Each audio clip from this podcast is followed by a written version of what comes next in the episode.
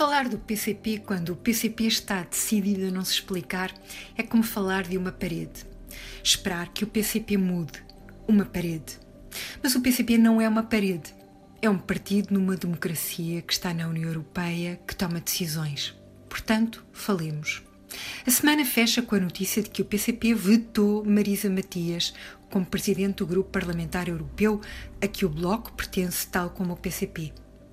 O grupo está por estes dias no processo de decidir quem o vai liderar. São 19 delegações de 13 países, ao todo 41 deputados.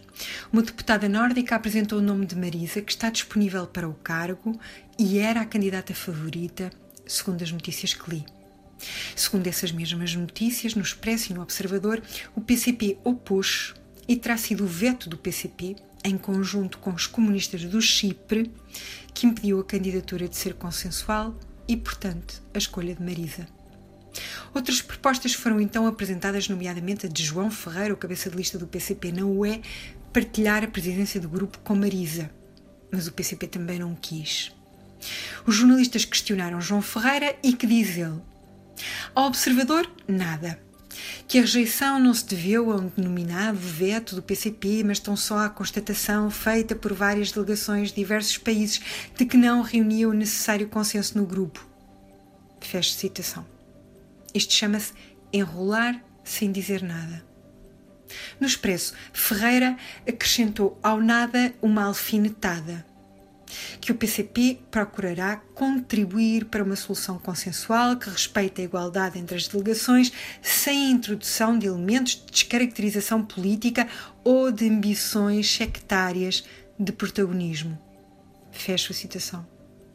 Os jornalistas questionaram Marisa Matias e tiro-lhe o meu imaginário chapéu pela elegância. Ela disse apenas que, sobre a posição do PCP, tem de ser o PCP a responder. Fui ler o comunicado do PCP sobre isto. E é extraordinária a capacidade de enrolar sem esclarecer. Perguntas para o PCP que não estão respondidas no comunicado. O PCP vetou ou não o nome de Marisa? Se sim, como tudo indica não foi desmentido, porquê? O PCP diz querer contribuir para o consenso. O nome de Marisa não era o favorito? Quais as outras várias forças políticas de diferentes países referidas no comunicado que impediram o consenso? É que o observador diz que foram só o PCP e os comunistas cipriotas.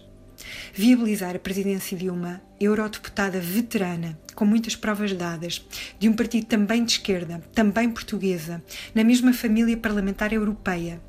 Era disso que se tratava aqui. Ninguém pedia ao PCP que partilhasse as posições de Marisa nem do Bloco.